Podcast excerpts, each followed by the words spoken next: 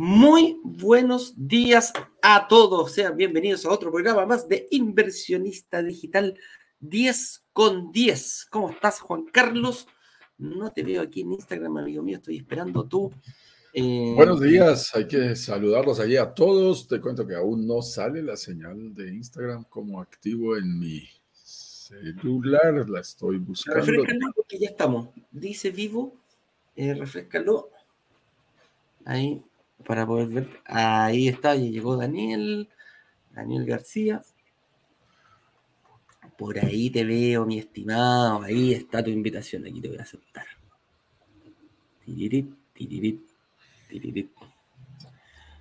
Ahí estamos, si no me equivoco, transmitiendo ya en vivo y en directo para toda. Ahí sí, para todo Latinoamérica. Un abrazo grande a toda nuestra comunidad que se compone desde todos los latinos exitosos que van desde el norte de Canadá hasta el sur de Chile, sin dejar de, eh, sin dejar de mirar de cerca a estos latinos que se encuentran también en Europa. También hemos tenido inversionistas desde Europa. Así que cuéntanos, Juan Carlos, ¿cómo estás el día de hoy y cuál es el tema que tenemos preparado para el día de hoy? Bueno, como siempre, tenemos una cita cada mañana eh, a las 10 con 10, hora internacional del Caribe, hora internacional eh, de Miami, que es la que hemos adoptado para nosotros en Brokers Digitales Caribe para tratar un tema diferente, un tema único, un tema relacionado con el mundo de la inversión inmobiliaria. Hoy vamos a hablar acerca de la diferencia entre invertir en propiedades urbanas versus invertir en propiedades turísticas. Ese será nuestro tema del día de hoy. Muy bueno. La diferencia que hay entre invertir en propiedades. ¿Por qué debería yo invertir en propiedades turísticas? ¿Qué me hay, hay, hay, desarrolladores que eh, construyen departamentos eh, específicamente para turistas? ¿O hay, hay ¿cómo, ¿Cómo tiene que estar compuesto este mix entre el desarrollador, entre el lugar? Eh, ¿Cómo diferenciar también una propiedad para vivir, una propiedad urbana para vivir o eh, para que esté enfocado para turistas. Así que todas esas cositas, todos esos tips son los que vamos a ir dando el día de hoy. Y alguna, mm, alguna eh, instrucciones para el día de hoy eh, y para la próxima semana también. Estamos a puertas ya de dar próximamente la fecha de nuestro próximo workshop. Estamos ahí negociando con, la, con el desarrollador para ver eh, cómo salir con algún proyecto y presentárselo a ustedes para que se para lanzarlo, como decía, en un workshop. Y la gente se preguntará qué es un workshop. ¿Un workshop esto es lo que estamos haciendo hoy? No, esto es eh, hoy en día eh, le estamos haciendo un live.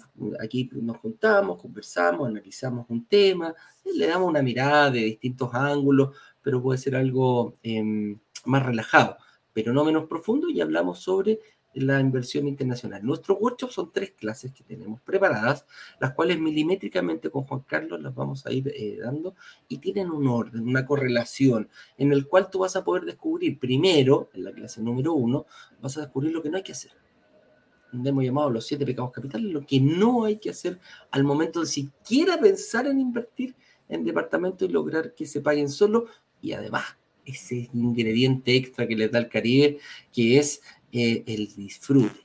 Cómo disfrutar de estos mismos departamentos también, cómo lo podemos ir haciendo. Y para eso tenemos estas tres clases. La primera, los pecados capitales, eh, los siete, que hay muchos más, pero Juan Carlos en Ignacio descubrimos estos siete productos precisamente porque los cometimos. Y creemos muy válido, muy fuertemente que tú como nuestra eh, comunidad debes saberlo antes de siquiera pensar en invertir. Posteriormente pasamos a otra clase, la clase número dos, esa que le gusta tanto a Juan Carlos, donde empezamos a analizar, ya metemos las manos en la masa, ya está el codo, para saber específicamente cómo poder lograr créditos hipotecarios, cómo me tengo yo preparar financieramente, cómo poder pagar el PIB, cuáles son las condiciones que me piden en el sector donde vamos a lanzar, cuáles son las condiciones que pone el país, tanto de em, para poder conseguir un crédito hipotecario al momento de la entrega del departamento. Y tercero, ya la clase número 3, la vamos a ir viendo un poquito explicando cómo las, cuáles son las estrategias que más nos gustan a nosotros, cuáles son las más exitosas y compartirlas con toda nuestra comunidad. Así que Em, con eso dicho, se escucha con interferencia para variar, dice. Ya empezó a buscarse mal. Déjame. Um, consigue tú, Juan para yo aquí dar vuelta a este tema del. Muy bien, entonces uh, vamos a, ir al primero de los uh, temas de la pauta de hoy. Se nos ayuda aquí nuestro señor director y vamos a ir entrando en materia. ¿A qué nos referimos con las propiedades denominadas propiedades urbanas? Y luego vamos a conocer un poquito cuál es la diferencia. Y esto eh, con las propiedades turísticas. Y esto es muy importante porque muchas personas nos preguntan por qué invertir en el Caribe eh, en vez de invertir en donde tú vives. Si tú estás y de paso te invitamos a que lo hagas, nos cuentes desde qué ciudad y país te estás conectando con nosotros el día de hoy es muy importante que, nos, eh, eh, que tengamos la posibilidad de hacer esa comparación. Porque muchas personas dicen, yo quisiera invertir en Toronto, yo quisiera invertir en Montreal, en Vancouver, en Nueva York, en New Jersey, en Ciudad de México, en Monterrey, en Guanajuato. O quisiera invertir en Bogotá, en Medellín, en Cali, en Barranquilla, en Bucaramanga. Quisiera invertir en Santiago, en Concepción, en Valparaíso, eh, en España. Y nos dicen, ok, ¿Qué, diferencias hay entre hacer inversiones en ciudades como estas y hacer inversiones, que son fundamentalmente lo que denominamos una propiedad urbana, y hacer inversiones en el Caribe? ¿En qué radica la, forma de hacer ese, esa, esa actividad específicamente de inversión? Cuando nos referimos a propiedades urbanas, pues obviamente estamos haciendo referencia fundamentalmente a propiedades que existen especialmente en las grandes ciudades. Bueno, uno podría decir también en las pequeñas, pero en general en municipios, en ciudades, en donde estas aglomeraciones llevan a que exista una, una vida propia, una actividad, tanto laboral, eh, la mayoría de gente ya puede, ya puede allí desarrollar todas sus actividades, hay colegios, hay clínicas, hay centros comerciales, hay actividad normal, digamos, en donde la gente fundamentalmente va a vivir. Y por esa razón puede haber turismo, puede haber algunos visitantes, puede haber algunas personas que les gusta ir a esa ciudad, pero no es su vocación preferente. Su vocación preferente es para vivir. Son propiedades fundamentalmente para hospedarse, no por raticos, sino para rentarlas para ser arrendatarios por un más largo plazo. Eh, esa es la característica principal de la propiedad urbana. Desde el punto de vista nuestro de inversionistas, estamos hablando de lo que se denomina renta larga, es decir, contratos mínimo a seis meses, que entre otras cosas no son muy comunes. El contrato más común de arrendamiento en propiedades urbanas es el contrato a un año o más. El contrato a un año es el más común y en algunos casos pueden celebrarse contratos a más tiempo, a dos, a tres años. Es eh, perfectamente normal que se celebre un, este tipo de contratos. En las propiedades urbanas o en, en este caso en las grandes ciudades suele presentarse algo que también es muy importante y es ya las zonas, por la cantidad de gente que vive allí, en estas grandes ciudades, como los ejemplos que, que poníamos hace un momento, ya las zonas están consolidadas, consolidadas, y esto es muy importante. Eso significa, ya hay tantas viviendas, si uno mira alrededor de nuestras grandes ciudades, hay tantas viviendas, centenares, miles de viviendas, que hacen que el costo de la tierra, que suele ser escaso, empiece a subir de una manera impresionante. Ya no es fácil conseguir una casa eh, grande en la mitad de una ciudad. Eso es un lujo que, no es tan fácil darse. Entonces aparecen los edificios. Dentro de los mismos edificios aparece una utilización del espacio eh, vertical de una manera considerable. Entonces tenemos edificios ya no de cinco pisos, ni de siete, ni de diez. Tenemos edificios de 20, de 30, de 40, de 50 pisos o más. Y hay una gran densidad. O sea, hay mucha gente viviendo en muy poquito espacio. Y, eso encarece el valor de la tierra. Es absolutamente normal porque ahí, hay escasez y de lo que hay escasez los precios suben. No hay otra manera de hacerlo. Y, ya, no, ya, no hay manera de regresarse. La gente dice el, metro cuadrado de, la isla de Manhattan en Nueva York, ya no hay manera de que vuelva a ser más barato que antes. No, eso, eso, eso, no tiene regreso. En los bienes raíces, eh, y esto es una tendencia absolutamente universal, los precios siempre van al alza. Y en donde hay escasez, más al alza. Y entonces ve uno porque en la mitad de París, un departamentico chiquitito eh, tiene un costo impresionante, vale un millón de dólares. Ya ahí no, perdón, ahí no hay, no hay posibilidades de que ese precio se, se neutralice. Eso es lo que tenemos en propiedades urbanas, Eduardo. Así, tal cual, tal cual es. Y ahora démosles otro, una vuelta de tuerca. ¿ah? Veamos cómo, cuáles son las ventajas y las desventajas de estas propiedades urbanas. ¿Con qué nos podemos encontrar eh, cuando queremos... Em, aquí viene como la dicotomía. ¿Qué pasa cuando queremos comprar una propiedad urbana en una zona turística? Y al revés, ¿qué pasa si nos, si nos encontramos con una propiedad turística en una zona urbana? ¿Cuáles serían estas ventajas o desventajas que, le que podríamos ver, sobre todo en el Caribe, que es donde nosotros nos estamos enfocando, Juan Carlos, para, para poder comentarla con nuestra, con, nuestra comunidad que nos está viendo el día de hoy? Sí, yo creo que hay, hay situaciones eh, realmente interesantes. Digamos que primero vamos a hablar entonces de las ventajas y desventajas de las propiedades urbanas, que es en donde estamos concentrados. ¿Cuáles son esas ventajas y desventajas? Bueno, eh, en primer lugar, vamos a hablar de las cosas positivas y buenas. Si tú tienes la oportunidad de invertir, de entrar a tiempo, gracias a esa alta demanda que suele haber en, en nuestras ciudades, eh, en nuestras grandes ciudades especialmente, pues los precios, si hemos comprado a tiempo o si hemos comprado desde antes, empiezan a pasar los años, los precios automáticamente suben. O sea, todos los que tenemos una propiedad, inclusive aunque depreciemos el valor, porque hay gente que dice, ay, mi propiedad subió en tanto, y nunca tienen en cuenta la inflación. Y eso es delicado, ¿no? También los invitamos a que hagan bien las cuentas. Hay gente que dice, ay, mi apartamento eh, se duplicó en el precio. Ah, qué interesante. ¿En cuántos años? no, en 10 años. Ah, en 10 años. Eh, en 10 años es más o menos un 10% anual. Ah, uno diría, wow, qué, qué, interesante. Sí, pero ¿cuánto es la inflación de tu país? Ah, no, la inflación sí ha estado alta, estaba en el 6, 7%. Mm, ok. En ese caso, tu, tu beneficio real, el poder adquisitivo del dinero que vas a recibir 10 años después, eh, no es exactamente el, mismo con el que invertiste. Razón por la, por la cual cuando nosotros hablamos de rendimientos financieros de una propiedad, en economías inflacionarias, como son las de nuestros países, debemos restarle la inflación. La gente no lo hace. Dice, ay, mi propiedad vale más, pero no se acuerda que el dinero vale menos. La plata sirve para menos. Entonces es delicado.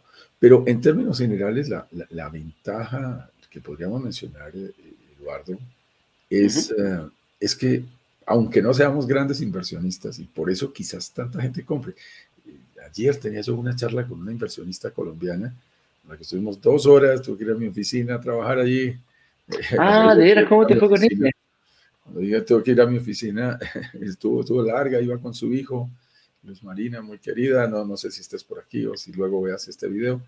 Y estuvimos hablando allí sobre, sobre inversiones fuertes. Es una persona muy conocedora, con mucha experiencia en el campo inversionista, su hijo de 30 años, muy conocedor de temas financieros, fue un gusto de verdad compartir con ellos y analizar todas estas eh, posibilidades, porque eh, ellos invierten para un grupo de inversionistas, ¿no? no es una inversionista individual, sino que conocen del tema y, realizan inversiones de este estilo.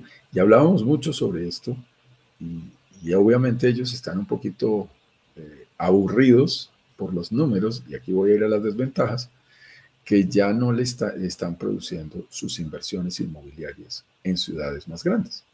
Entonces, el, deterioro, si hiciéramos un gráfico, es absolutamente inminente de cómo cada vez, eh, por ser el precio inicial del metro cuadrado más alto, pues obviamente la plusvalía se va volviendo más bajita, más bajita. Más, bajita.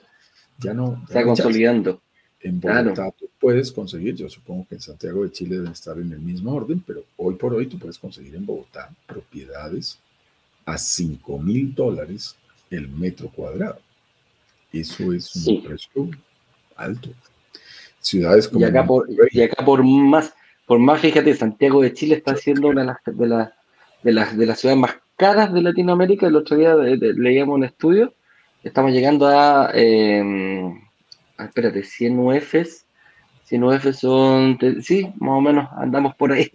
andamos por ahí entre los, los, los 5 mil dólares y 7 mil dólares el metro cuadrado, fíjate. En algunos sectores.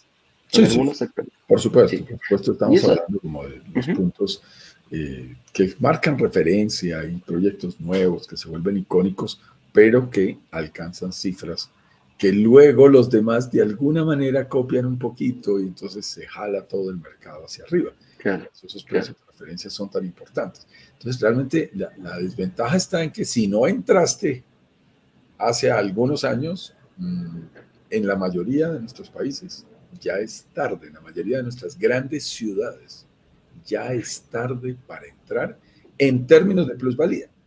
Claro, me van a decir muchos, Carlos, y en términos de flujo de caja, ah, no, no, no, es diferente. En términos de flujo de caja, las propiedades urbanas suelen tener buena demanda si están bien ubicadas, fíjate como estamos mostrando, como siempre nos gusta, las dos caras de la moneda, esa sí es una ventaja.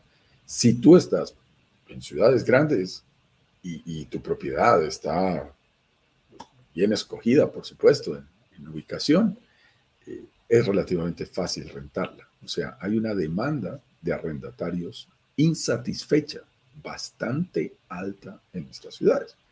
Entonces, puede que no ganes mucha plusvalía, porque las zonas son más consolidadas, pero puedes ganar bien o mejor por, eh, por arriendo, por arriendo, porque suelen haber demandas. Sin embargo, lo, más interesante, y yo lo mencionaría, casualmente fue parte de la charla de ayer también eh, con estos inversionistas, eh, el tema real es vayamos a los números finales. Y, yo utilizo una referencia, así como, como algunos economistas utilizan el precio de la hamburguesa, McDonald's y la Coca-Cola en el mundo entero para saber cómo está la economía de un país frente a otro cuánto cuesta una hamburguesa de McDonald's, se vuelve un parámetro sencillo para comparar la economía de un país frente a otro. Aquí mi, comparación es un, poquito más elaborada, pero, pero es interesante. Es cuánto te deja una propiedad que sea adquirida con un enganche inicial, cuota inicial, down payment, y como lo digan en tu país, del 30% y que tenga un crédito hipotecario del 70% a 15 años, que es una cuota muy estándar. Suele, yo creo que en las modalidades crediticias eh, debe ser la más, la más común, el 70% a 15 años. Esa cuota eh, eh, tiene generalmente una manera fácil de calcularse. Los, bancos lo que hacen es decir, tantos pesos por millón prestado, por ejemplo tantos pesos por cada 100 mil pesos prestados, dependiendo de dónde, en qué país estés. En, en, Colombia, que tenemos una moneda bastante devaluada, es sorprendente. Una, una propiedad de unos 125 mil dólares, que fue el que donde hicimos el ejercicio ayer, una de unos 125 mil dólares le deja a una persona de ingresos por arriendo en Colombia solamente 500, 600, 550 dólares más o menos. Eso es muy poco. Si lo dividimos, eh, estamos hablando de menos del 0.5% sobre el valor total de la propiedad. Y ese cálculo es muy bueno hacerlo. O sea, ¿cuánto dinero realmente me deja una propiedad urbana? Entonces, lo sorprendente es que si pidiéramos el famoso crédito que les estaba contando a 15 años con el 70%, la cuota de ese crédito hipotecario es más de 700 dólares. Son más de 700 dólares. O sea, en nuestros países, en nuestras ciudades, pues, eh, y se da en algunos, en algunos proyectos, por supuesto, estamos haciendo una generalización y eso es injusto. Es muy posible que un arriendo a un año en renta larga, eh, en sus mensualidades, no te pague ni siquiera la cuota, la cuota de tu crédito hipotecario, la cuota mensual. Es, es muy común que no alcance a pagar ni siquiera lo que en Chile denominarían el dividendo. Entonces, eso es sorprendente, eh, porque significa que si yo comprar esa casa o ese, inmueble, tomar el préstamo a 15 años con el 70%, yo tendría todos los meses que subsidiarlo. Y en realidad me está generando un flujo de caja negativo. Y no estoy considerando otros gastos. Mantenimiento, administración, eh, impuestos, que son importantes. Y que seguramente los voy a tener que manejar. Entonces son cifras que, que realmente son, son sorprendentes. Y de una vez vamos a hacer comparaciones, Eduardo. La gente me, pregunta, ¿cómo, ¿cómo se compara eso eh, versus el Caribe? Con esos mismos 125 mil dólares, tú en el Caribe puedes generar de ingresos brutos por una propiedad de 125 mil dólares, unos unos 2 mil, podrías llegar a, unos 2 mil dólares. Eso es muy interesante. O sea, en vez de 750 dólares que te deja en una gran ciudad como Bogotá, de ingresos brutos. Si tú comparas ingresos contra ingresos, a un lado, en nuestras grandes ciudades, 750 dólares. Por esa misma inversión, por ese mismo dinero puesto en el Caribe, tú puedes generar ingresos por dos mil dólares. Estoy hablando del ingreso que obtienes fruto del arriendo, completico. No, no le estoy restando en ninguno de los dos casos ninguna cifra. Lo bueno es que cuando ya tienes margen, que es lo interesante del Caribe, con ese margen tú puedes pagar la cuota de un crédito hipotecario, todos los gastos, todos los impuestos, todo lo que necesitas inclusive te pueden sobrar algunos buenos dólares, 50, 100, 150 dólares. Pero es increíble, porque ahí sí ocurre una promesa que nosotros solemos hacer, y es decir, que las propiedades se paguen solas. Solas. Eso es, es la propiedad, puede llegar a pagarse solas. Entonces, ¿cuál, ¿qué es lo que nos gusta del, negocio en el Caribe? Gente que me dice, no, Juan Carlos, que a ti te gusta el Caribe, ah, yo soy Caribe, qué bueno, sí, sí, me encanta el Caribe. Pero nosotros vamos al Caribe desde el punto de vista de inversión, es porque los números son los que hablan. Y aquí, definitivamente es posible tener mejores márgenes. Sí, y aquí, aquí también podemos ver un, una, a ver cómo podría decir, una situación que, se está viendo y no lo estamos viendo nosotros solamente acá y, y, nosotros actuamos muy parecidos a ellos. Y aquí me refiero a los fondos de inversión, a estos grandes grupos inmóviles de, que son family office, llámenle como le llamen en, en, en el país que sea, estamos viendo que están migrando. Ellos compran muy parecido a nosotros como lo hacemos como, comunidad. Ellos son capaces no de comprarse un departamento, son capaces de comprarse un edificio completo. Pero también entienden que el ciclo de vida de las propiedades, por ejemplo, urbanas, eh, van teniendo ese ciclo que tiene una alta plusvalía en un momento y después comienza una estabilidad y después comienza un descenso en la plusvalía, que es lo mismo que nosotros también buscamos. Y en las propiedades urbanas parece que es un poquito más acelerado. Y, el, tema del... Llega, un momento que ellos dicen, bueno, si compré un edificio, así fácilmente también lo puedo vender. Y cuando llega el momento de vender, se están dando cuenta ahora que quizás las propiedades turísticas pueden tener una mayor proyección en el tiempo y pueden tener un mayor retorno de mm, un mayor retorno de flujo de cash flow inmediato cosa que en las propiedades urbanas de repente cuesta un poquitito que se vaya dando, que se vaya amasando esta, que se vaya dando el tema de los flujos y mira, todo está rajuñando aquí. Amaneció juguetón el, el, día de hoy. Entonces, nosotros al actuar un poco como ellos, también nos da la nos da una, una guía de qué tenemos que hacer. Siempre los grandes trabajan, se mueven de una forma. Y nosotros los que somos más pequeños, porque nosotros no tenemos la capacidad hoy día, ni Juan Carlos, ni Eduardo, de poder comprar un edificio completo. Pero fíjate que nos movemos como comunidad, cuando, cuando llegamos con esa fuerza de la comunidad, podemos actuar de la misma forma.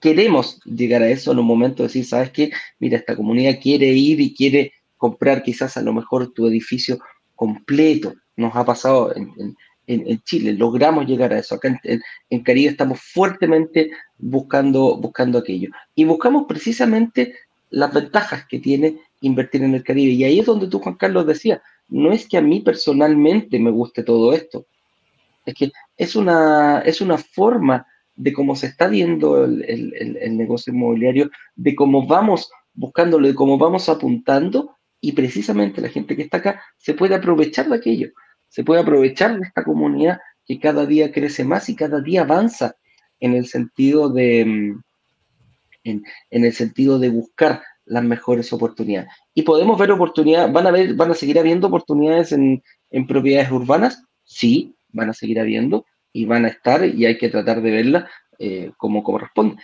Pero también se está abriendo un camino grande en este tema de las propiedades turísticas. Así que avancemos un poquitito, Juan Carlos, cómo podríamos explicar, eh, a diferencia, porque ya explicaste un poquitito cómo eran las propiedades urbanas, qué es lo ventajoso y, lo, y, cómo podríamos decir esto de qué es una propiedad turística, cómo la podríamos eh, explicar más a fondo.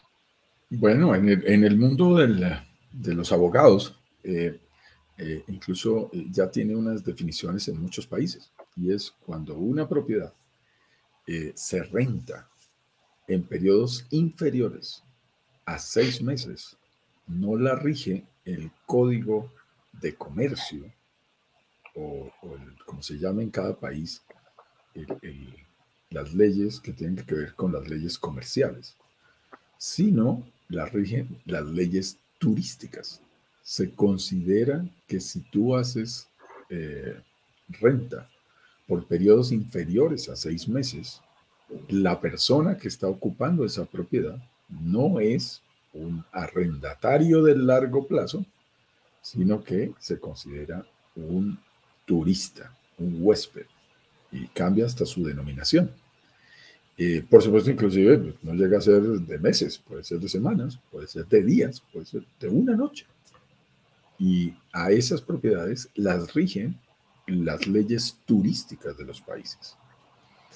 Y eso significa algo muy importante desde el punto de vista de la inversión inmobiliaria.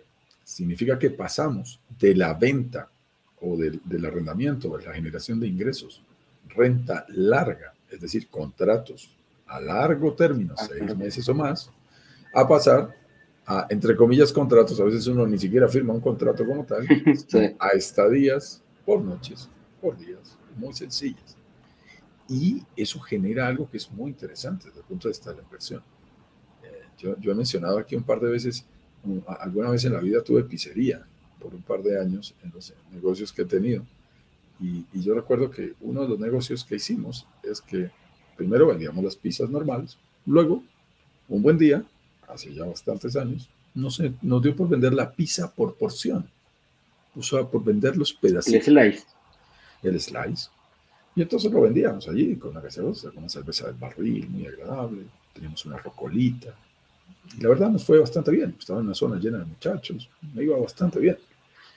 Eh, y obviamente, si le sacaba, por decir algo, de 100 pesos a la pizza completa, que estoy utilizando números que no corresponden, pero solo para que todos hagamos una comparación fácil. Eh, al venderlo por pedacitos, le sacaba 180 pesos. Le sacaba un Prácticamente el doble. Por ciento más, casi el doble. Bueno, pues déjenme decirles que en el mundo de las inversiones inmobiliarias pasa algo muy similar.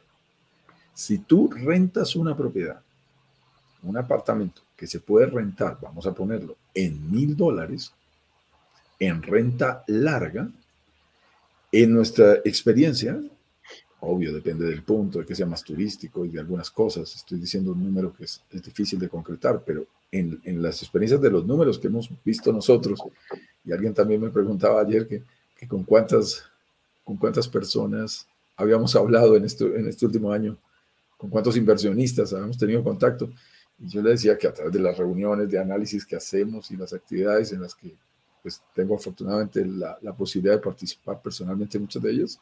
Yo creo que con más de 300 personas, hacíamos la cuenta, hemos tenido contacto directo y eso nos deja correr 300 veces nuestros simuladores, hacer comparaciones, comparar a Playa del Carmen versus Punta Cana versus Miami versus Panamá versus Cartagena versus Bogotá versus Monterrey. Y, haciendo todas esas comparaciones, en general nos da entre un 40 y un 60% más de generación de ingresos si tú te vas de la renta larga a la renta corta. En general te deja entre un 40 y un 60%. Eso es lo que nos muestra la cifra. Es decir, que si tú puedes rentar por meses, por, por años realmente, en tu contrato a un año, pero te pagan un canon de arrendamiento mensual de mil dólares al mes, mil dólares al mes, puedes generar en renta corta, rentándolo por días, ese mismo apartamento podría dejarte 1.400 a 1.600 Eso mejora muchísimo, obviamente, la rentabilidad, pero nos mete en retos. Y esto sí que es importante mencionarlo para mencionar las dos caras de la moneda. Por supuesto. Entonces, creo que también teníamos una reunión y ahí estabas tú presente, en donde hablábamos sobre estos temas y decíamos, claro, no es, no es, no es igual hacer un arrendamiento garantizado, por ejemplo, eh, en una propiedad urbana, en donde hay que conseguir un solo arrendatario, a generar un arrendamiento garantizado, en donde tienes que tener una empresa seria que esté detrás consiguiendo permanentemente eh, turistas para mantener los promedios interesantes de ingresos. Ahora, lo sorprendente, y esto hay que aclararlo, es que tú le sacas a esa propiedad que dijimos 1.400, 1.600 dólares, un 40 o 60% más, y la propiedad no tiene que estar ocupada al 100%. La propiedad puede estar ocupada solo un 55, 60, 70%. Y con eso ya es suficiente para que le gane la carrera de generación de ingresos a la versión de la propiedad urbana que se renta en renta larga. Eh, es realmente sorprendente. Aunque esté el 30% vacío el departamento al mes. Sí. Aunque esté, y 40 también muchas veces. También se puede. Con 40% de vacancia, acabamos de hacer un ejercicio para República Dominicana y funciona, funciona, no tienes ningún problema. Claro que sí, teniendo un 40% de vacancia, que es ese término que utilizamos para decir que la propiedad está libre, aún así le gana a las otras opciones de rentarlo en renta larga. Entonces, eso lo, lo vuelve realmente interesante y, por supuesto, hace que las propiedades turísticas tengan un nivel de rentabilidad muchísimo más alto eh, en promedio, en promedio. Ahora, aquí estaba haciendo una cosa dificilísima, Eduardo, y yo diría casi irresponsable, es eh, decirle a la gente generalidades. Sí. Esto no, no estamos muy específicos. Claro, esto que estamos diciendo con, ustedes, en realidad uno no compara países, por ejemplo, la gente que nos dice, ¿en, dónde, ¿en qué países pueden invertir? No es nada fácil hacer esa afirmación. ¿En qué ciudades pueden invertir? No, no es tan fácil. No. toda la ciudad rentable. Tú y yo sabemos que cambiamos de calle y ya no hay la misma rentabilidad. Cruzamos la calle, incluso. Cruzamos, la, calle. Entonces, no es lo mismo eh, de la calle hacia la derecha, de la autopista hacia la derecha, que de la autopista hacia la izquierda. Cambia el nivel de rentabilidad. Entonces, hay que ser cuidadosos. Entonces, aquí, y cuando hacemos, decimos en la pregunta que nos estamos haciendo aquí en la pauta, ¿cualquier propiedad turística rentable? Respuesta, no.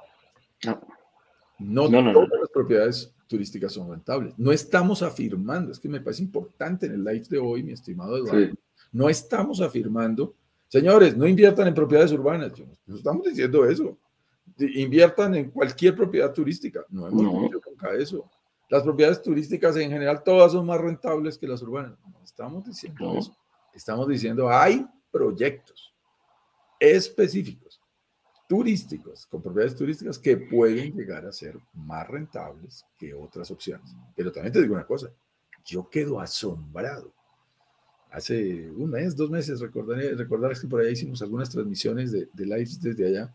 Yo estaba en una casa muy bonita frente a un lago, muy, muy agradable, al lado de un campo de golf.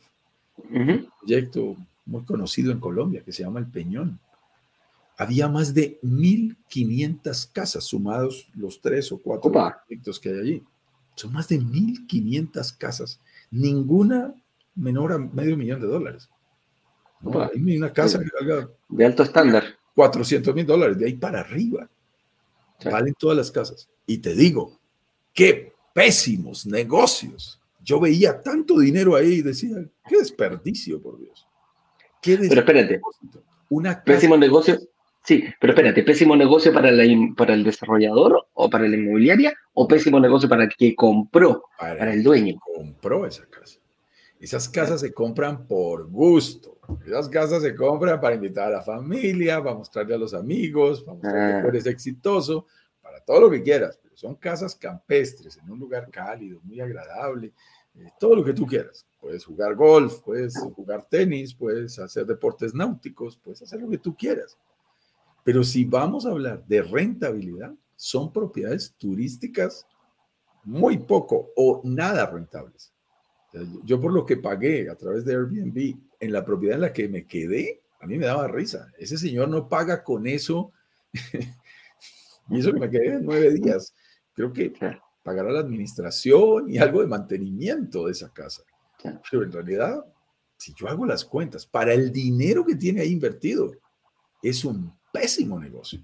Hay muchas propiedades turísticas, la gran mayoría que fueron compradas por gusto, no son buen negocio. Mucho cuidado con eso. No son buen negocio.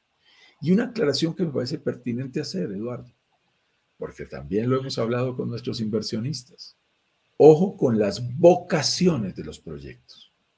O el proyecto tiene la vocación de la renta larga y se va a rentar generalmente en zonas turísticas, que es donde nosotros hacemos nuestros lanzamientos, quiero que tengan mucho cuidado. Ahora que hablábamos de la calle para allá y de la calle para acá, se lo explicaba yo a, los inversionistas de ayer. Decía, cuidado, porque me mencionaron propiedades baratas. Sí, claro, pero otro lado, decía yo, esas propiedades son para los empleados y para la gente que vive eh, en esa ciudad así sea turística. Todas nuestras ciudades, Cartagena de Indias, eh, por supuesto Miami, eh, ciudades turísticas que ustedes quieran, Cancún, mencionar, ¿sí? que ustedes quieran mencionar, San Juan de Puerto Rico, Santo Domingo inclusive lo tienen, tienen unas zonas que están destinadas al turismo y tienen otras zonas que están al turista y otras zonas que están más destinadas y que tienen vocación para los empleados. Para las personas que, que viven ahí. Y los precios, los precios son súper diferentes. Entonces, algo, volvemos otra vez a un número fácil eh, para hacer comparativos. Algo que vale 100 mil dólares, para hacerlo bien sencillo, en la zona turística, esa, ese mismo metraje, con esa misma tipología, yo lo he visto ahora que veo gente que nos está siguiendo aquí a través del Instagram, veo gente de Plusval por aquí de República Dominicana. Ellos lo saben perfectamente en zonas como Punta Cana, Capcana, Costa Bávaro, Guandolio. Pasa exactamente este fenómeno que estamos diciendo en las terrenas, en donde tú tienes claro que algo que para el turista vale 100, para el residente vale 70, 75, 80. Vale un 20, 25% menos. ¿Cuál es el error? Que algunos inversionistas se van buscando información en Google, en Internet, encuentran esa propiedad más barata, mismo metraje, misma tipología, y dice, yo soy un genio, tengo que ir a comprarla de 75, pero la compraste al otro lado de la autopista. Allá no van los turistas, la compraste en la zona que no era. Ahí no vas a poder rentar por noches a huéspedes, a turistas para obtener una renta variable. Ahí el Airbnb, hay gente que lo hace, pero no funciona igual. No significa que no lo puedas hacer. Uno puede hacer con su propiedad lo que quiera. Claro, siempre y cuando además las leyes, las, los reglamentos de, copropiedad eh, te lo permitan. Así lo permite. Ese otro problema. Porque esas dualidades no nos gustan. A mí personalmente, yo prefiero que el proyecto me digan, sí, es para empleados. Ah, listos, perfecto. Y yo invierto para empleados. Sale más barato, busco que, recuerdo en una propiedad específica que yo vendía ahí en, Costa Bávaro, les decía, perfecto, y yo recuerdo habérsela vendido. La, compró el chef de un gran hotel, por ejemplo, la, rentaba, una persona que compró y después la rentaba. Eh, tenía otro apartamento y se lo rentó al jefe de mantenimiento del campo de golf que quedaba ahí cerquita. Esas personas que trabajan en la industria turística ya como empleados, pero que son residentes, te pueden rentar esa propiedad. Pero ya lo dijimos, renta por meses, renta larga, renta por años y, precios más bajos. Todo, todo cambia, todo cambia, todo cambia. Claro, no las tienes que vender, a, eh, rentar amobladas, eh, no tienes que preocuparte por conseguir todas las semanas clientes, pasan otras cosas, pero los niveles de rentabilidad son más bajos. La persona paga los servicios, el arrendatario paga la administración, se hace cargo de otras cosas. Es diferente el modelo. Pero tengan mucho cuidado. Ya nos han llamado no una, no dos, no tres personas, Eduardo. Es un buen número de personas. Ya compré. ¿Dónde? Al lado que no era.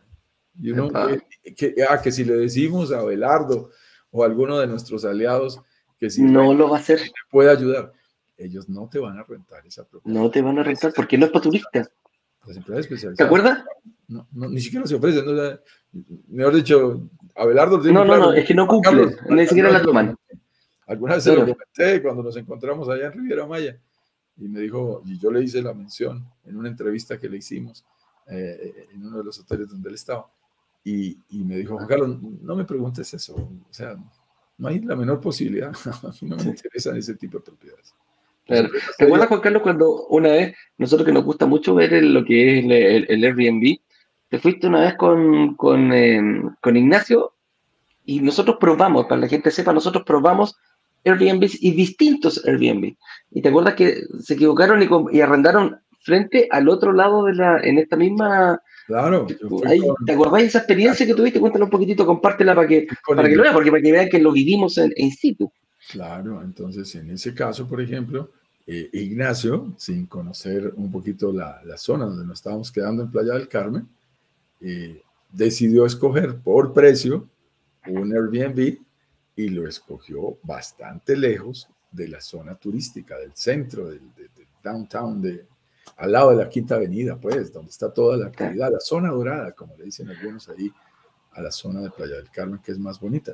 Y aunque habíamos rentado un auto, todos los días teníamos que movernos en una dirección u otra.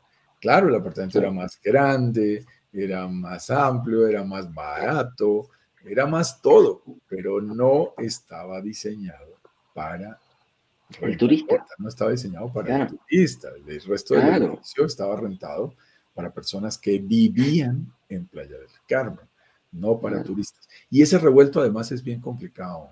Eh, es bastante complicado.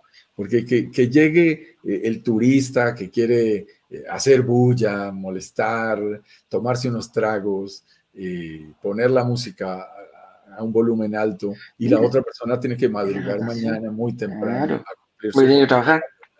A, trabajar. E, eso genera unos líos de convivencia supremamente complicados. y, yo te digo, y que sea este espacio para decirlo, es irresponsable de parte de los desarrolladores. Decir que, que la vocación de, ese, de esa propiedad puede ser cualquiera de las dos. A mí me llama la atención y, y es muy común hacerlo, Eduardo. Ahora que estuve, te he mencionado, por aquí que tengo y, les he mostrado, si tengo aquí un portafolio de proyectos de lo que estuve en la última feria inmobiliaria, pero es una locura. O sea, aquí hay, yo no sé cuánta información de cuántos proyectos me dieron esta vez. Muchísimos proyectos. Y yo estaba buscando proyectos turísticos, proyectos que se dieran. Muchos de estos son, por ejemplo, en Panamá. Y Panamá tiene esa dualidad muy fuerte, porque aunque se renta para renta larga, para personas que van a trabajar a Panamá, hay proyectos destinados a esos. Entonces, eh, la gente dice, no, puede ser para renta larga o para renta corta. Desde habilidad no sabes lo que estás diciendo. O sea, un desarrollador no debe decir eso. Y de verdad que sea un espacio también para que retroalimentemos a los desarrolladores. Y luego los brokers salen a decir, no, eso se puede usar para una cosa o para otra. Yo apenas veo esas dualidades. ¿De qué estás hablando? Mm. No, no, Ah, que es porque tiene piscina, porque tiene un buen rooftop. Entonces también serviría para turismo.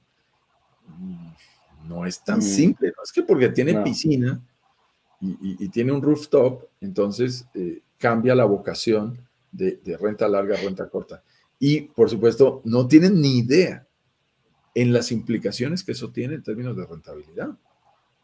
El, que se mete en un edificio de esos, por ejemplo, y logra hacer Airbnb, eh, está corriendo unos riesgos muy complejos, de que los demás se cansen, de que lo bloqueen, de que le cambien la reglamentación. Y la persona que compra para estancias largas, para vivir más largo tiempo, también se va a incomodar. Es que no tiene, esa, esa, esa falta de definición es muy importante. Muchos proyectos son anunciados indistintamente para ambas modalidades. Yo creo que eso, eso con, todo, con todo el respeto del mundo, eso es irresponsable. Eso es irresponsable desde el punto de vista de inversión. No es cierto. No es cierto. Yo lo veo en muchas ciudades, grandes, medianas y chicas. Algunas en la playa, pero también en, ciudades, en propiedades urbanas. Ah, no, no. Ahora lo escuché en Medellín. Me, llamó mucho la atención un proyecto que estaba viendo de, lanzamiento de Medellín. Ah, no, no hay problema. Sirve para renta larga y para renta corta. Por favor, no es nada fácil encontrar un proyecto que aguante ese híbrido. Es que ni siquiera que me digan la torre A es para una cosa y la torre B es para otra. Va a haber problemas. Y si están revueltos la torre, este, cambiando todos los días de, de, vecinos, eso, eso va a ser complicado.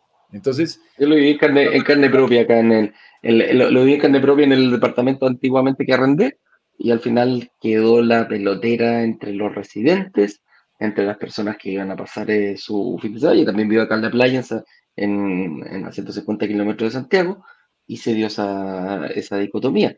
Cuento corto, para hacerlo distinto, los propietarios comenzaron a alegarle a la, a la administración, la administración tuvo que tomar parte en el asunto, se llegó a una demanda incluso por parte de los propietarios para proteger su inversión y eh, llegó la Corte Suprema, imagínate, ni siquiera los juzgados de policía local, llegó hasta la Corte Suprema y la Corte Suprema tuvo que dar un decreto en el cual en ese edificio se prohibía hacer renta corta. ¿ah? Se prohibía hacer eso. ¿Y qué pasó con aquello? Imagínate. ¿Cuál fue el, producto de esa, de, esa, disposición? Que se empezaron a vender la mayoría de los departamentos que tenían para arriendo. Y como se vendieron todos juntos, adivina qué pasó el precio fue mucho más bajo de lo que lo podrías haber vendido en algo, en, un tema normal. Porque todos salieron en masa a decir, bueno, si esta cuestión a mí no me sirve para rentarlo, ya no me van a dejar rentarlo corta, voy a, vendo mi departamento y me voy a otro edificio donde sí permitan el arriendo y esté enfocado en, en una zona turística. Entonces, la verdad que te puede traer bastantes problemas, amigo mío. Y como aquí hablamos del Caribe, me parece que con esta pregunta podemos cerrar para ir a conclusiones, saludos y comentarios y preguntas. Eh, la gente nos pregunta, en el Caribe específicamente, ¿qué zonas tienen más alta rentabilidad hoy? Hoy, en este momento.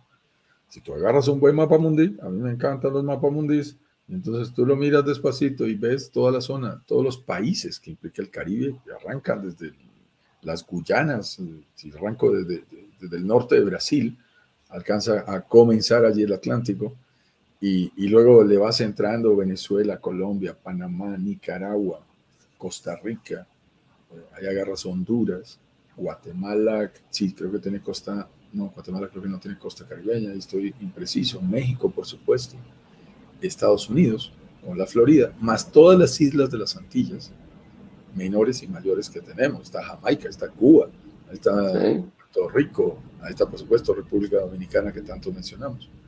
Uno se puede preguntar dónde están las zonas que tienen hoy más alta rentabilidad.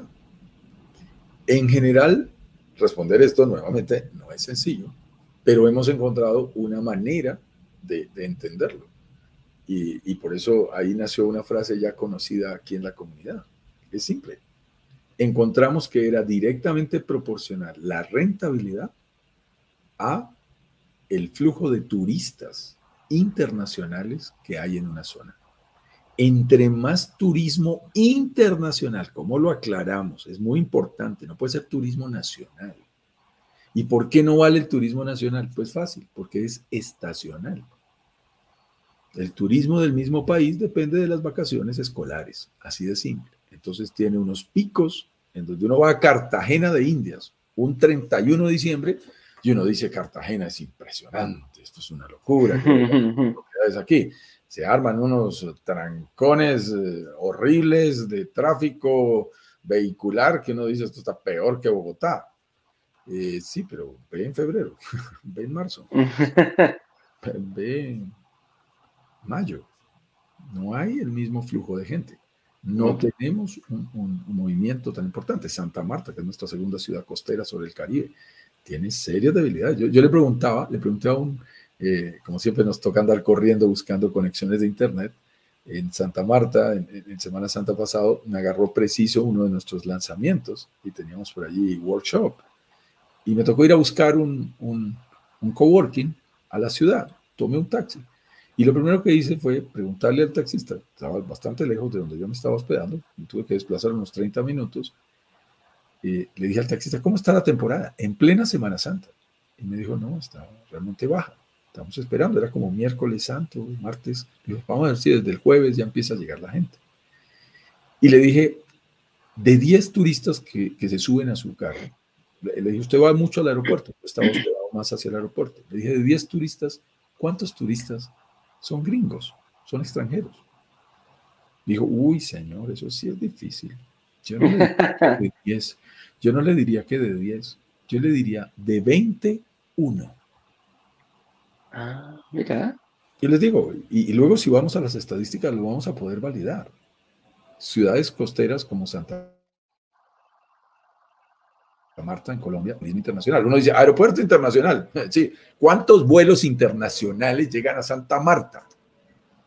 A la gente que me dice, no, Carlos, yo estoy mirando Santa Marta. Ayer me hablaban de Santa Marta. yo, ay Dios, estuve mirando 16 proyectos en Santa Marta la rentabilidad no es tan alta porque los porcentajes de ocupación no son tan altos. ¿Por qué? Porque depende del mercado nacional colombiano. No hay mercado internacional. ¿Qué zonas del Caribe son más rentables? Simple, las que tienen mejores conexiones de aeropuertos internacionales con el mejor tráfico posible. Nosotros lo que hacemos es ir a las estadísticas de la IATA, que es la Organización Internacional de Aeropuertos, y decir en qué lugares del Caribe están los aeropuertos que más turismo internacional mueven. Y los números son impresionantes. Es que te digo, Cartagena de Indias no recibe sino 1.5 millones de personas al año, de los cuales casi un 80% son turistas nacionales. Una ciudad como Punta Cana, que en realidad no es una ciudad, es una zona turística como Punta Cana, su aeropuerto recibe entre 6, ahora están aspirando a que reciba 7 millones de turistas, fundamentalmente internacionales, como el 90% son turistas internacionales, porque los nacionales no van en avión a Punta Cana, uno que está nacional se va por tierra, se va por, en carro. Entonces, su aeropuerto es básicamente internacional. Y el aeropuerto internacional de Cancún acaba de hacer nuevamente récord histórico recibiendo 611 vuelos diarios, fundamentalmente internacionales, casi todos. Algunos vienen desde México, pero en conexión. Ahí vienen internacionales. Y por eso se pierde un poco la estadística. Ah, no, que es que desde México viene como un 20% de los eh, vuelos. Sí, pero ahí no vienen solo mexicanos. Está el chileno que tuvo que hacer escala en Ciudad de México. En Ciudad de México. Para llegar a Cancún, pero también llegan internacionales. 24 millones de turistas ha marcado ese aeropuerto en un año. Como tú hiciste la comparación un día, Eduardo, esos son todos los chilenos y, yendo cada año a Cancún y subiéndose en un avión. Y 4 millones, millones se repiten el, y 4 millones se repiten dos veces. 4 millones, incluido Eduardo, se lo repiten. Entonces, eso hace que realmente uno pueda identificar en dónde está el movimiento, en dónde está el negocio y detrás de los turistas vamos nosotros. A todos los que nos invitan a, proyectos en Playa Perdida, en Playa Escondida, y les tenemos que decir que desde el punto de vista de rentabilidad puede tener proyectos muy hermosos para el disfrute. Y de verdad, a mí me encanta la primera línea de playa y ojalá esté bien sereno todo y que no haya tanto movimiento. A mí ese tipo de proyectos me encantan para disfrutar para ir a pasar unas buenas vacaciones. Pero con todo el respeto, yo no compraría propiedades allá. A la gente no le gusta esta respuesta, es dura. No, pero Juan Carlos, que es una isla increíble por allá, no sé dónde, una playa perdida increíble. Sí, pero yo no compraría. Vamos a las conclusiones, mi estimado. Vamos a los saludos, a los comentarios. Estoy viendo, estoy viendo por aquí la gente del Instagram que nos gusta y hacer el ejercicio. dale el Instagram, yo bienes raíces, nos estaba saludando. José Acevedo está por aquí. Shirley Díaz Ruiz. Gastón Pardo. Soy Edgar y ya. Nombres temáticos. Mario Telceldatos. Eh, Keilin Furcal, que es de Plusval. Ahí está en Puente Azul. Ella es de República Dominicana. Uno de nuestros clientes de consultoría. Juan Casanil. Dream Living muchos colegas, veo aquí, Sergio Sapiens, RD sí. Hoy por aquí está nuestro amigo Ricardo. Saludos, Ricardo. Katy Guti, Nelson G. Torres, Lili Male, Jessica BPC, Luis González Co. Por aquí saludamos a la gente que está con nosotros en el Instagram. Así es, mira, Sandrita aquí de YouTube eh, nos dice, eh, hola, buenos días señores. Hoy sí, señores, en plural ya rumbo al aeropuerto con destino a Chiloé. Se devuelve, Sandrita estuvo aquí en Santiago y ahora estuvo, se va a su isla natal, que es Chiloé. Saludos, muchas gracias para toda la info y tiempo que disponen para nosotros. Mira, lo hacemos con mucho cariño, con mucha dedicación y todos los días estamos eh, dispuestos mira, a mira esto, y a entregarte info. Mira esto tan interesante, Eduardo. Sandra y Claudio, su esposo, ella es paramédico, eh, su esposo es médico, eh, ha invertido con nosotros tanto en propiedades turísticas como en propiedades urbanas. ha invertido en propiedades urbanas con ustedes en Brokers Digitales sí, en Chile. ha invertido con nosotros en Brokers Digitales Caribe en propiedades turísticas. Esto es, esto es importante que lo digamos, porque si encuentran oportunidades buenas en un lado o en otro, las toman. Tómanla. Hay que tomarla. Sandra es una persona de mucha acción. Hay una nueva palabra que quiero que utilicemos, mi estimado Eduardo. La aprendí esta semana y me encanta. Se llama anticipación. Anticipación. Anticipación. En el mundo de las inversiones hay que anticiparse, porque la, anticipación se premia. Se premia. Ver con tu mente lo que otros no pueden ver con, con sus ojos. Ver proyectos y edificios donde otros ven potreros. Pero eso tiene que ir acompañado de la acción. Si yo veo la oportunidad, pero no hago nada, y luego arranco con el hubiera, ay, las cuentas que le hacen a uno en el mundo de la, de la bolsa, que, que, son si muy yo Si yo hubiera comprado una acción de McDonald's en 1960 en 100, y hubiera invertido 100 dólares, en este momento yo tendría eh, un millón de dólares. A ver, o sea, ¿para qué sirve esa cuenta? Esperarse. El hubiera es un estado del tiempo que ni es, ni fue, ni será. No debería existir en la conjugación del, del español porque él hubiera generado arrepentimiento. Si le hubiera hecho caso a mi mamá, si hubiera estudiado, si hubiera, si no me hubiera casado. Si hubiera, si hubiera, si hubiera, si hubiera. Eso no sirve. Entonces, ojo, porque esto es de acción. Fíjense cómo personas como Sandra y Claudio, que nos acompaña, que es muy juiciosa, especialmente Sandra, eh, eh, acompañándonos aquí en los lives, ha invertido de manera financieramente responsable en proyectos muy rentables, en propiedades urbanas y en propiedades turísticas. Las oportunidades existen en ambos mercados. ¿Qué hay que saber? Hay que saber buscar. Ese es todo el secreto. Hay que saber buscar. Así es. Eh, y aquí otra pregunta más que nos dice M. Cortés, con un delfín ahí de foto. Eh, buen día, señores, Broker Digital Caribe. ¿Con cuánto dinero debo comenzar a invertir en un departamento? Como un novato en esta área inmobiliaria, ¿cuál país me conviene del Caribe. Yo creo que le, contestamos, me corté, si te fuiste, si estuviste atento, te fuiste dando cuenta más o menos por dónde nosotros estamos proponiendo. En este caso, eh, México se ha dado unas condiciones favorables tanto para la construcción, para el tipo de vivienda, para el financiamiento, que es muy importante en nuestro caso, es muy importante el financiamiento que tengamos no sacamos nada con, decir, oye, yo puedo pagar quizás el 30% de una propiedad y después no tengo quien me la financie. Entonces, por ahí podríamos, por ahí podríamos visualizar por dónde, por dónde vamos. ¿Y con cuánto dinero debo contar? Mira, yo creo que eso lo vas a ir eh, más, más que cuánto dinero muchas veces, porque hay gente que nos dice, oye, hay que tener muchos ahorros para poder invertir. Nosotros decimos, mira, no, quizás tienes una capacidad de pago importante, la cual te puede ayudar a invertir. Ah, o sea, no, y, yo que tengo, quizás puedo pagar un 80% del departamento contado. Bueno, también hay otras formas y beneficios para las personas que pueden invertir. Si tú me dices, hoy en día yo te digo, ¿sabes qué? Tienes que tener, no sé, ganar 10 mil dólares mensuales y tener 50 mil dólares en el bolsillo, no te lo podemos ayudar porque hay múltiples formas de poder invertir y de poder hacer estos pagos, tanto del enganche inicial o el down payment, como también de la posibilidad de financiamiento. Y ahí es donde nosotros nos enfocamos fuertemente como brokers digitales Caribe, tratar de, con, de con, tratar de unar condiciones para todos los latinos que están fuera eh, precisamente de, México en este caso.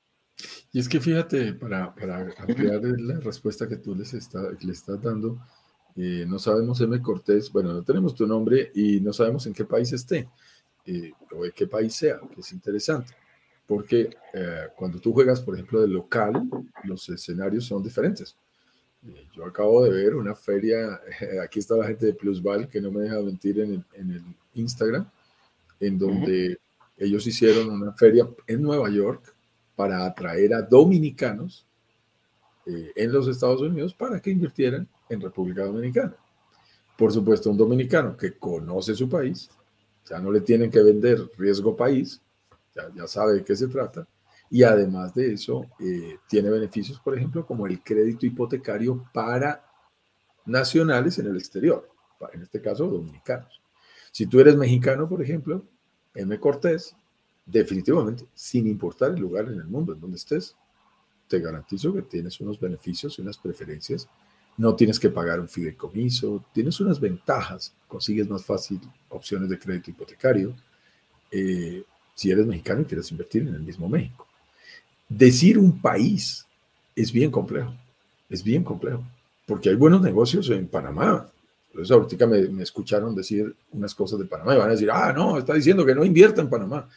Yo lo digo con todo respeto, sobre todo por algunos gurús que salen aquí al Internet a ponderar y a decir, no hagas esto, no inviertas en tal país, invierte en tal otro, invierte en bitcoins, invierte, saca la plata y haz esto. Eso es fácil decirlo, pero es irresponsable decirlo. No, no, no funciona así. Hay buenos proyectos en, casi todos nuestros países. Hay que encontrarlos. Si estás empezando, uno de los temas que te va a llevar es cuál es la entrada inicial. ¿Cuál es tu capacidad para generar esa entrada inicial? Hay países, por ejemplo, en donde si tú me dices el metro cuadrado de República Dominicana en promedio de una zona turística como Punta Cana, Punta Cana, Capcana es más caro, pero Punta Cana es más barato que la Riviera Maya, por metro cuadrado. Te lo digo teniendo propiedades en ambos lados. Y tú me vas a decir, ah, entonces hay que ir a comprar a Punta Cana. No, no funciona así. Porque lo que importa no es cuánto vale el metro cuadrado, lo que importa es cuánto me deja. En donde hay ciertos costos. Por ejemplo, Punta Cana tiene 15 años de exención tributaria por la ley de Confotur, que es espectacular. No pago impuestos por 15 años de mi propiedad. Entonces uno dice, wow, está fantástico. Sí, claro, pero te digo algo, en Punta Cana no se puede entrar con menos del 50% de las propiedades turísticas. De Opa, Opa o sea, si sale, para que quede claro, sale 100 mil dólares, tengo que tener 50 mil catch. Si sale 200 mil, 100 mil catch. Así funciona. Entonces tienen otro requisito y luego tienes que meter el crédito hipotecario que tú mencionaste. Entonces va teniendo condiciones que tienes que entrar a analizar. Nos está aclarando por allí que eres de Chile, ciudad. Ah, mira, compatriota. Ah, mucho gusto. Eduardo, Eduardo es, es tu compatriota. Entonces, mira que es muy interesante porque tienes que analizar todas esas variables. Eh, de tal manera que, por ejemplo, el ticket de entrada de algunos países que están menos desarrollados, tú podrías decir, allá consigo cosas más baratas. Sí, pero no necesariamente más barato significa mejor decisión financiera, mejor inversión, mejor retorno. Entonces vas a tener... ¿Llega el turista? Claro. ¿Llega el turista? Sí, es más barato, pero no llegan los turistas. Es lo más importante. Llega el turista. O el perfil de turista. Yo el año pasado fui dos veces a Costa Rica y ayer estaba hablando con un muy buen amigo, presidente de un banco en Colombia. En las horas de la noche eh, me, invitó a comer y, estuvimos cenando. Y, te digo una cosa, me dijo, estoy mirando Costa Rica. Le dije, es válido, es, un país muy, muy relajado, muy tranquilo para invertir. Le dije, qué bueno. Eh, me dijo, es bueno para la inversión, para la inversión turística, en propiedades turísticas. Le dije, no tanto. Dijo, ¿por qué? Yo veo mucho turista. Sí, pero ellos se fueron por un turismo ecológico. Y ese turista ecológico tiene unas expectativas. No, le gustan los hoteles cinco estrellas. No, no, le gustan los Airbnb más costosos. No, ellos quieren viajar suavecito, lo voy a decir con respeto, pero hay más mochileros. Entonces la gente se une, se cuelga una mochila y se va y le encanta. Y si el hotel es incómodo y si es un hostal, no pasa nada. Pero eso hace que los tickets no sean tan bajos. Cuando Tal cual. Tulum, por ejemplo, como ciudad, y ayer en, donde estuve cenando, es, un restaurante que queda asombrado. Por ahí creo que le tomamos una foto ahí con mi amigo, porque es inspirado en Tulum, te cuento. Acaban de hacerlo en la zona ah, de, Bogotá. Pero yo lo miraba. Es lo mismo. ¿De dónde salió esto? Las, las, eh, las lámparas, todo estaba inspirado en Tulum. No había nada que hacer. Era absolutamente Illuminati. Absolutamente Illuminati el restaurante. Tú sabes que en zonas como Tulum, lo más interesante es cuánto vale el ticket.